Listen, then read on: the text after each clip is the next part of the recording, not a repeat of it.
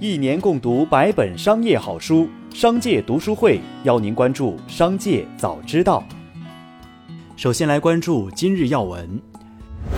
据《自然》杂志报道，广东省疾控中心发布的一项研究指出，对广东确诊的六十二名德尔塔毒株感染者与二零二零年早期感染新冠病毒的六十三名患者对比后发现。德尔塔毒株感染者的呼吸道病毒载量是原始毒株感染者的一千二百六十倍。中国工程院院士张伯礼表示，应该说，疫苗的免疫作用、避免感染的作用依然存在，但因为病毒变异，让疫苗避免得病的效率有所下降。但是从现在的结果看，疫苗对防止感染者转成重症这个效果还是比较明显的。朋友借钱不还，又不好意思开口催，怎么办？腾讯电子签小程序近日上线小借条功能，可在微信里轻松开具借条，并在借条中约定还款日期，到期后平台会自动发送短信给借款人，避免开不了口的尴尬。除了借条本身具备法律效力外，还能全程区块链固证，帮助司法机关快速查明纠纷事实，高效解决借款纠纷。再来关注企业动态。七月二十七号，雷军在微博官宣，小米汽车自动驾驶部门招聘，首批招募五百名自动驾驶技术人员，自研 L 四级自动驾驶能力。七月二十八号消息，双减压力下，在线教育公司猿辅导推出素质教育品牌南瓜科学，主打 STEAM 科学教育。该产品由猿辅导斑马原研发团队打造，此前已试运行一年。猿辅导员工在发布会上说：“这是猿辅导第一个转型动作。”据媒体报道，安徽省国资委正在跟小米汽车接触，有意将小米汽车引入合肥。七月二十八号，安徽省国资委工作人员否认正在跟小米接触，称不知道有这回事，不知道从哪儿传出的消息。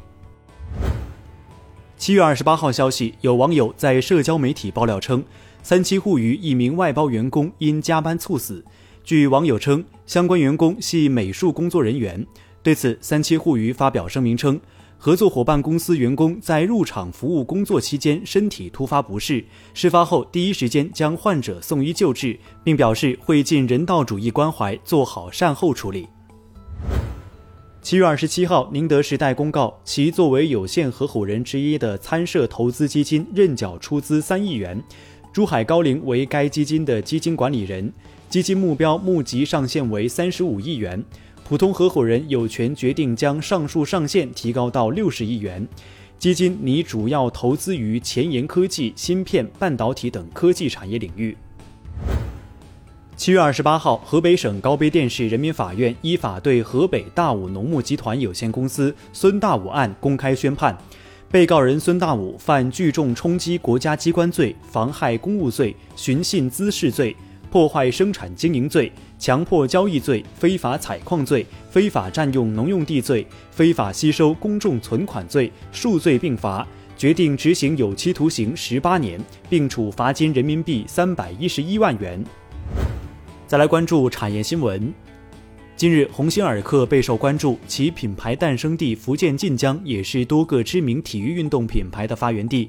据统计，福建省有近两千三百家运动服饰相关企业，泉州市和莆田市分别有超一千二百家和七百三十家相关企业，分别位列全国第二和第三位。而鸿星尔克品牌诞生地福建晋江拥有超七百二十家相关企业。七月二十八号，四川省攀枝花市发文称。对按政策生育二孩、三孩的攀枝花户籍家庭，每月每孩发放五百元育儿补贴金，直至孩子三岁。中诚信国际表示。基于房地产行业整体运营环境对行业内企业信用质量的影响分析，对未来六到十二个月房地产行业总体信用基本面进行了评估，决定将中国房地产行业展望由稳定调整为负面。对此，恒大地产公告对中诚信国际将我司评级展望调整为负面，深表遗憾和不理解。近日，河南省遭遇罕见特大暴雨，造成重大人员伤亡和财产损失。深交所发布通知，暂免收取注册地在河南的上市公司2021年上市初费、年费和股东大会网络投票服务费，减轻河南上市公司负担。最后，再把目光转向海外。当地时间七月二十七号，苹果公司公布了强劲的2021年二季度财报，苹果营收达到了八百一十四亿美元，净利润二百一十七亿美元，比去年同期分别上涨百分之三十六和百分之九十二。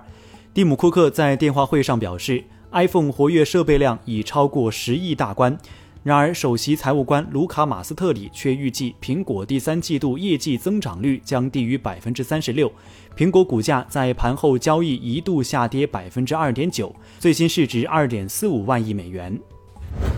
七月二十六号，埃隆·马斯克在特斯拉第二季度财报电话会上两度讽刺苹果，其称苹果用的股比特斯拉还多。谈及向其他汽车制造商开放充电网络时，马斯克又讽刺了苹果的封闭生态。据《华盛顿邮报》报道，美国游戏公司动视暴雪被曝潜规则丑闻，多名员工公开发声称曾遭遇职场性骚扰。报道称，暴雪还存在性别歧视等现象，有员工称部分男性也遭到性骚扰和性侵犯，但尚未得到证实。舆论发酵后，超两千六百名员工签署公开信，称于七月二十八号罢工。以上就是本期《商界早知道》全部内容，感谢收听，下次再见。